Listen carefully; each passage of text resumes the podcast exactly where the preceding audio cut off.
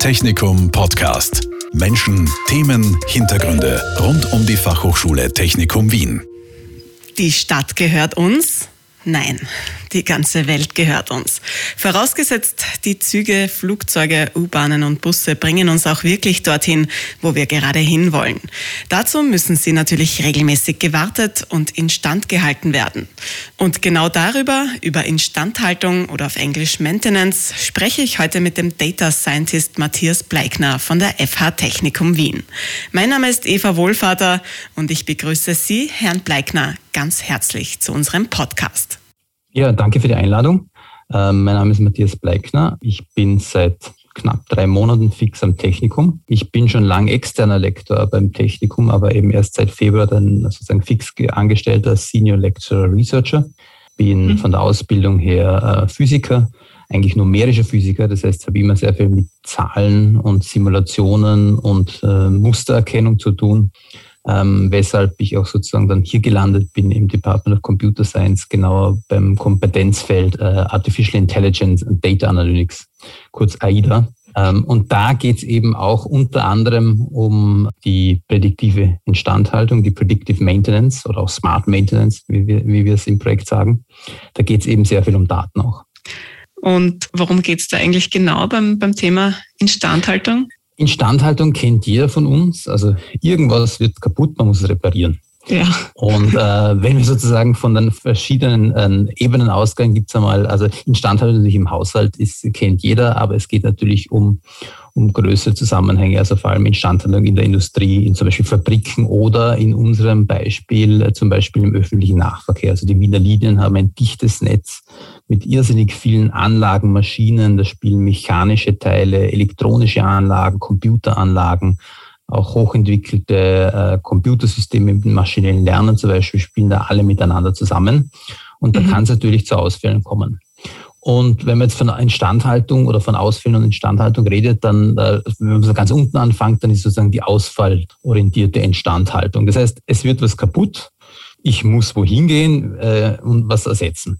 Das hat natürlich den Nachteil, wenn was kaputt wird, dann fällt was aus. Also kann ja. sein, dass Ding ein Teil eines Systems ausfällt, im öffentlichen Nahverkehr kann sein, dass dann, dass dann was zu, zu spät kommt oder so oder ein ganzer, ein ganzer, ein ganzer Zug nicht kommt, wenn es gröber ist dann kann man natürlich sagen, okay, ich mache so etwas wie eine präventive Instandhaltung. Das heißt, ich kontrolliere regelmäßig oder tue regelmäßig ein Teil austauschen.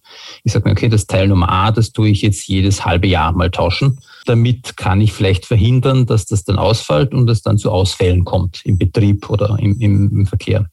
Das hat natürlich den Nachteil, dass wenn ich das sozusagen ganz in regelmäßigen Abständen mache, dass ich da eventuell Sachen austausche, die eh noch gehalten hätten.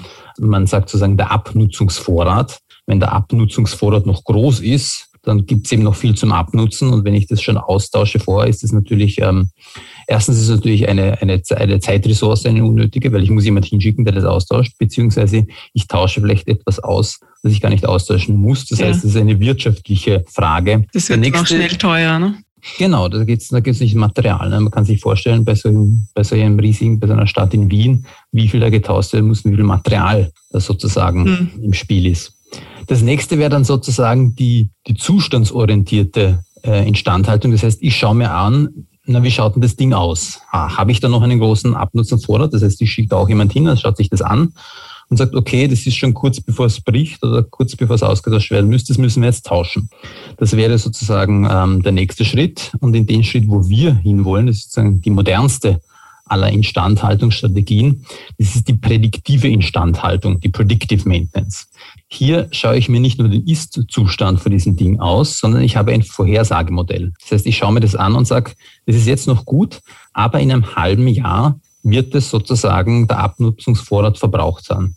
Wenn ich sozusagen ein Prädiktionsmodell habe, das heißt, ich kann voraussagen, wann das wahrscheinlich auszutauschen ist, kann ich das einplanen und kann es rechtzeitig voraustauschen. Mhm. Damit habe ich den Vorteil, ich tausche nur aus, was wirklich getauscht werden muss. Das heißt, ich habe keinen unnötigen äh, wirtschaftlichen oder, oder personellen Verbrauch. Und es hat auch den Vorteil, ich kann es immer noch austauschen, bevor es kaputt wird. Also das heißt, es kommt zu keinem Ausfall. Ein ganz einfaches Beispiel ist vielleicht, sind vielleicht, äh, das kennt man vom, vom täglichen Leben, sind äh, Fahrstühle. Da kennt man vielleicht vom, vom eigenen Lift im Haus, dass der vielleicht anspannt, äh, anfängt, der Lichtschalter zu spinnen. Und das, dann sagt dann, ruft im Haus niemand an und irgendwann einmal geht das überhaupt nicht mehr zu und dann muss jemand kommen. Das kann eben vermieden werden, wenn es sozusagen eine, eine, eine, eine prädiktive Instandhaltung gibt, dass das schon getauscht wird oder repariert, mhm. bevor es irgendjemand sozusagen wirklich stört. Zum Beispiel könnte man das so machen, dass, dass, der, dass der Lift einen Sensor hat, der schickt Daten irgendwo hin und äh, aus den Daten heraus erkenne ich, Moment, der hat schon Abweichung. Das heißt, ich schicke den noch hin, um das auszutauschen, bevor es vielleicht irgendwer merkt, dass da ein Problem ist. Die Predictive Maintenance, was die braucht, ist sozusagen erstens natürlich die Daten. Die müssen daherkommen, aber die Daten kommen nicht aus der Luft, die kommen von einem Sensor. Das heißt, ich brauche gute Sensorsysteme, die am besten vielleicht auch mit dem Internet verbunden sind. Und die schicken mir Daten. Und aus diesen Daten versuche ich eben eine Vorher, ein sogenanntes Vorhersagemodell, also eine Prädiktion zu machen. Mhm um mit auf Basis von diesen Prädiktionen zu sagen, okay, hier weiß ich, dann kann ich dann genau planen, wann ich was austauschen muss, weil es A auszutauschen ist, bevor es kaputt wird, beziehungsweise rechtzeitig, bevor es zum Ausfall kommt. Und da spielt eben Data Science eine wichtige Rolle. Genau, das ist sogar ein Data Science. Also Data Science, ähm, man hört es immer wieder, Data Science ist sozusagen die datengetriebene äh, äh, Wissenschaft. Bei der Data Science bin ich mal generell, die Data Science bin ich sozusagen, ähm, die Data Science ist sozusagen ein, in dem Fall interdisziplinär, weil sie sich um alle möglichen, ähm, alle, alle möglichen Disziplinen kümmert. Also egal, ob das jetzt zum Beispiel die, die Daten sind von einem, von einem äh, PCR-Test zum Beispiel wo ich auch viel Daten habe, also aus der Life Sciences. Ob es jetzt Daten aus der Industrie sind. Der Data Science nimmt Daten her und versucht aus den Daten einen Mehrwert zu generieren, indem sie zum Beispiel solche Vorhersagemodelle nimmt. Das heißt, ich habe einen Datensatz und versuche aus dem mit mathematischen Modellen, also Data Science ist ja mathematisch getrieben, es ist ein, eine Art des statistischen Lernens, aus denen Daten versuche ich eine Vorhersage zu generieren. Das heißt, äh, wenn ich die Daten habe von einem Bauteil und das schickt mir die ganze Zeit Sensordaten und irgendwann einmal wird es kaputt, dann kann ich sehen, okay, was führt, also sagen, welche, was für ein Muster kann ich erkennen, das auftritt, bevor es eben dazu kommt, dass das Ding dann ausfällt. Und das versuche ich eben mit, mit Methoden des statistischen Lernens, versuche ich das sozusagen in einem Computer, in einem statistischen Modell zu erfassen, damit ich dann aus diesem Muster erkennen kann, eben diese Prädiktion erkennen kann. Und diese prädiktive Instandhaltung, das gilt ja als aktueller State-of-the-Art-Zugang in Sachen Instandhaltung genau. und Wartung.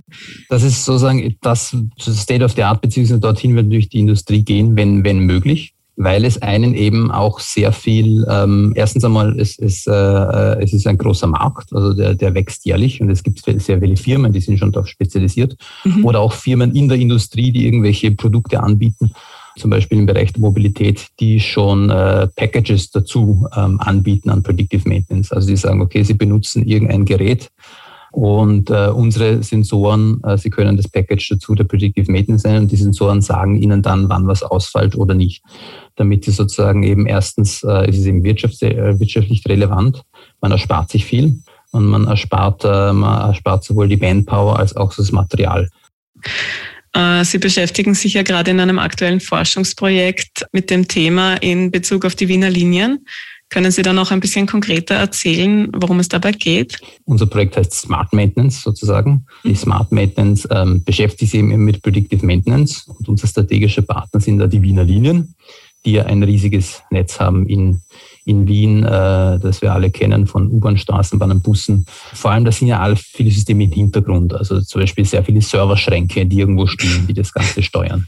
Das muss so komplex ähm, sein. Ja, das ist, das ist sehr komplex und es sind sehr viele äh, komplexe Systeme, die miteinander spielen. Also wir reden hier von der Mechanik zum Beispiel beim, beim Schienenfahrzeug. Da geht es um Druck und von, von Formungen zum Beispiel, aber gleichzeitig Elektronik und Informatik, die das Ganze natürlich steuert. Und da versuchen wir sozusagen für dieses Predictive Maintenance gute Anwendungsbeispiele, man sagt Use Cases zu mhm. finden. Also wo sind Beispiele, wo sozusagen wir mit unserer Kompetenz was, äh, was weiterbringen könnten, also etwas Neues erforschen könnte, das den Wiener Linien auch nutzt. Das eine sozusagen ein Data Scientist findet irgendeinen tollen Algorithmus, der irgendwas vorhersagt. Mhm. Das andere ist, wie sehr nutzt es sozusagen dem, dem User dann dem, User und wie wird das angenommen. Das heißt, man, äh, unser, unser Fokus hier ist natürlich speziell, wie kann das den Wiener Linien wirklich in dem täglichen Arbeitsalltag helfen? Zum Beispiel, ähm, was passiert, wenn äh, es irgendwo, äh, es, es kann sein, dass irgendwo eine Straßenbahn oder eine U-Bahn langsamer fahren muss, weil es Baustellen gibt, weil es Bauarbeiten gibt. Äh, kann man zum Beispiel voraussagen, wie sich das auf die Verspätung von den Ganzen mhm. auswirken wird? Und kann man da Vorhersagemodelle machen, die mir sagen, in welcher Reihung sollte ich zum Beispiel die Baustellen ähm, äh, setzen, in welcher Priorisierung, damit die Verspätungen minimiert werden. Da gibt es schon sehr viele interessante eigene Arbeiten von den Wiener Linien. Und mhm. da sollen wir sozusagen verstärkt mit unserer, mit unserer Kompetenz auf dem Gebiet weiterhelfen. Das heißt, wir, die Computer Scientists, schauen uns eben die Daten an und spielen hier mit den statistischen Modellen. Aber natürlich die Kollegen von der von der Industrial Engineering, die kennen sich aus mit, mit der Hardware, mit den, äh, mit den Schwingungen, die verursacht werden, mit den Abnützungerscheinen, mit der mechanischen. Da zum Beispiel, da, da gibt es äh, mögliche Anwendungsbeispiele äh, bei der Infrastruktur. Also man, man kann sich vorstellen, wie viele Kilometer Gleis verlegt sind hm. in Wien. Da, da gibt es auch, äh, da gibt's auch sozusagen Systeme, die diese Gleise überprüfen und Daten abgreifen. Und aus diesen Messwagen kann man auch sozusagen, da kann man einerseits die Daten hernehmen und kann schauen, ob man, äh, weil diese Messwagen, die, die, die messen gewisse Parameter und da gibt es gewisse Grenzwerte. Da sagt man, okay, Parameter XYZ dürfen die Nummern 345 Hausnummern nicht überschreiten. Da könnte man zum Beispiel schauen, ob man auch hier an, aufgrund dieses Datenverlaufs solche Vorhersagemodelle bestimmen kann. Gleichzeitig, was die Kollegen bei Industrial Engineering machen, die versuchen, dies physikalisch zu simulieren. Ich nehme die bekannten Naturgesetze her. Also in unserem Fall ist es die, die Mechanik, die Newtonsche Mechanik oder die Schwingungsmechanik. Ähm, und anhand dieser bekannten mathematischen Modelle kann ich die im Computer nachspielen. Das heißt, ich kann zum Beispiel Schwingungen nachsimulieren. Also eine Simulation ist sozusagen, dass ich die, die mathematischen Gesetze, die Mechanik oder die Physik bestimme, im Computer simuliere und die Auswirkung beobachte.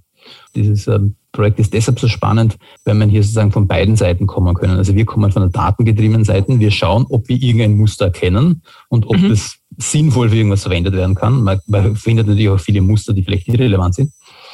Und die Kollegen bei den, bei den Industrial Engineering schauen, ob sie sozusagen von der, von der Mechanik selber, ob sie mit der Simulation von der Mechanik auf ähnliche Ergebnisse kommen oder beziehungsweise auch Sachen vorhersagen können, die, äh, die wir vielleicht nicht so gut vorhersagen können oder wo wir uns dann äh, in Übereinstimmung finden. Da kommt wieder diese Interdisziplinarität. Genau, Spiel. Ja. Genau, ja, ja.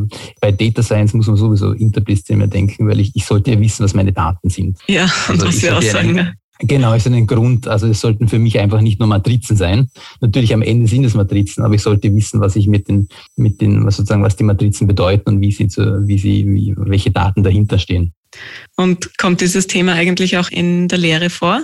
Und wenn ja, wie, wie setzen Sie das um? Das wird in die, in die Lehre auch, wird die, wird die eingebaut. Also die Predictive Maintenance natürlich ist, ist, ist generell ein, ein, ein Punkt, der beim Data Science interessant ist. Also da geht es um, um alles. Wir haben ja einen Master of Data Science, beziehungsweise äh, ab Herbst äh, einen Master äh, in Artificial äh, Intelligence Engineering. Das ist ein super Anwendebeispiel, wie ich eben Daten benutzen kann, um Vorhersagemodelle zu bestimmen. Mhm. Ähm, und eben also aus, aus, in, in, solchen Lehrgängen sollte es gehen, dass man sozusagen ähm, Daten aus verschiedenen Gebieten nehmen kann. Also dass man sich, dass, dass man sozusagen weiß, wie man, wie schauen Daten aus, ähm, wie muss ich sie vielleicht ähm, bereinigen und wie kann ich mit ihnen dann Vorhersagemodelle machen. Gleichzeitig ist es bei den Industrien natürlich, ähm, äh, da geht es natürlich um um, um, zum, um natürlich den klassischen Fall Maschinenbau. Ähm, da natürlich wird die Predictive Maintenance auch immer, da kann man so die Anwendungsbeispiele schön in die, in die, in die Fächer vom Maschinenbau äh, einbauen und auch weiter in die, in die Wirtschaftlichkeit. Also wenn man, wenn man zum Wirtschaftsingenieurwesen geht, da kann man auch solche Sachen wie hier zum Beispiel äh, Technikfolgen äh, oder äh, abschätzen oder netto nutzen.